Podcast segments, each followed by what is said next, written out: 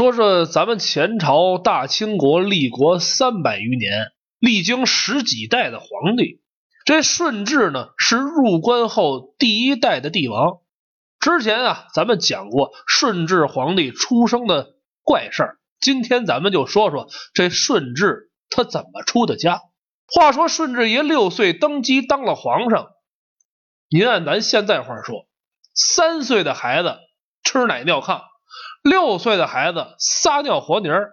他爱新觉罗福临就再是真龙天子。他也管不了朝中大事儿，因此呢，他的叔父摄政王多尔衮就把持朝政，管理天下。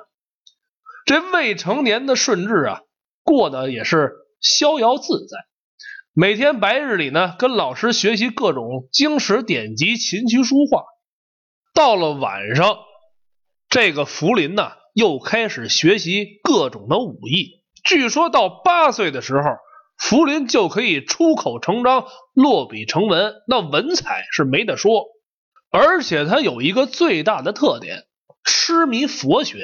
稍微了解一点清朝历史的朋友都知道，清朝的皇族那是非常的信佛的，要不然到了那慈禧那地儿，他怎么自称老佛爷呀？转眼间，福临到了一十六岁，他开始亲自理政。这下福临可傻眼了，每天无数的奏章，数也数不清的批示，弄得他是蒙登转向啊。今儿个黄河发洪水，明儿个河南大旱，嘿，等等等等。不光是这样，家族内部的事儿呢，也是一件接着一件，弄得咱们这个花季少年是心烦意乱，什么童年呐、爱情啊、花前月下呀，都消失的无影无踪了。顺治不止一次在心底呐喊：“这不是我想要的生活。”有这么一天，退朝以后，这福临呢很不高兴，兵部上奏广西暴乱，有这么个叫刘氏的人揭竿而起，自立为王。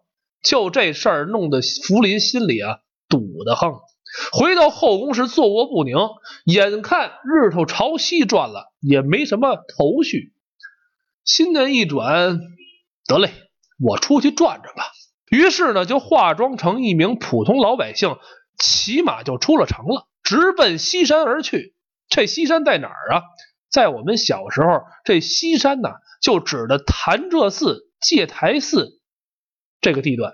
据说西山有神仙，那是一个修身养性的好地方。顺治爷呢？信马由缰，就来在了一个山坡，眼前出现一座小庙。来到跟前呢，就看见山门上啊写着一首诗，谈不上多好的字儿，写的什么呢？朝晨待露五更寒，铁马将军夜渡关。山寺日高僧未起，算来名利不如闲。这落款啊是山中散人。顺治爷咂着滋味，从头到尾念了三遍，怎么想怎么觉得有道理。心说：“我这堂堂的一朝皇上，可是过得一点也不开心。我要的不是名，也不是利，就想过点白日诵经学法，夜晚青灯古佛的日子。哎，他怎么这么难呢？他思来想去啊，总觉得这当和尚比他做皇帝有意思多了。”顺治回到宫中，吃罢了晚饭呢，一窝身早早的睡觉了。这第二天呢，日上三竿，文武大臣在金銮殿前等了一个多时辰，还不见皇帝上朝，就派这个主事的太监去请皇上。推开皇帝寝宫的宫门一看呐，龙床上是人迹皆无，被褥呢叠得整整齐齐，皇上没了。这太监呢，就发现这龙书案上压了个纸条，上面写的四行小字：“我本西方一袈裟，为何生于帝王家？天下万事纷纷扰，不如空门补破纳。”这纸啊，是宫中的宣纸；这字儿呢，又是皇上的亲笔手迹。这四行诗分明说的是皇帝看破红尘，不愿意再做皇上了，远离京城，人老人家当和尚去了。这下乱了套了。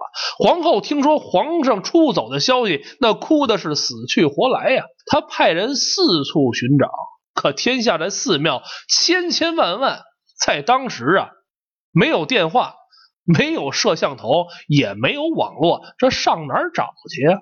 到后来实在没辙了，只好按照顺治爷留下的诏书办，让三皇子玄烨继承了皇位，这就是后来的康熙皇帝。说到这儿，您得问了：这顺治到底哪儿去了？是不是真当和尚去了？没错，他还是真出了家了。有人说呀，他去了五台山；也有人说呢，他到五台山都没到的时候就死了。可是呢，真实的情况是这么回事他离开皇宫之后，来到了这西山，有这么一座古庙。这座山奇峻秀丽，而且每到夜晚子时的时候，山根底下总是有几朵红莲开放。不管你是冬天还是夏天，天天如此。因此，这山呢叫红莲峰。半山腰那儿有一座千年的古庙，叫红莲寺。顺治就在这红莲寺里边专心的修行，饿了就采这山里的野果吃，渴了呢就喝几口山间的泉水，困了就倒在石榻上睡一觉。生活虽然清苦，可也逍遥自在。几十年之后，顺治爷呢就坐化在红莲寺，到现在肉胎不腐。您要是能到西山找着这红莲寺啊，那还能看。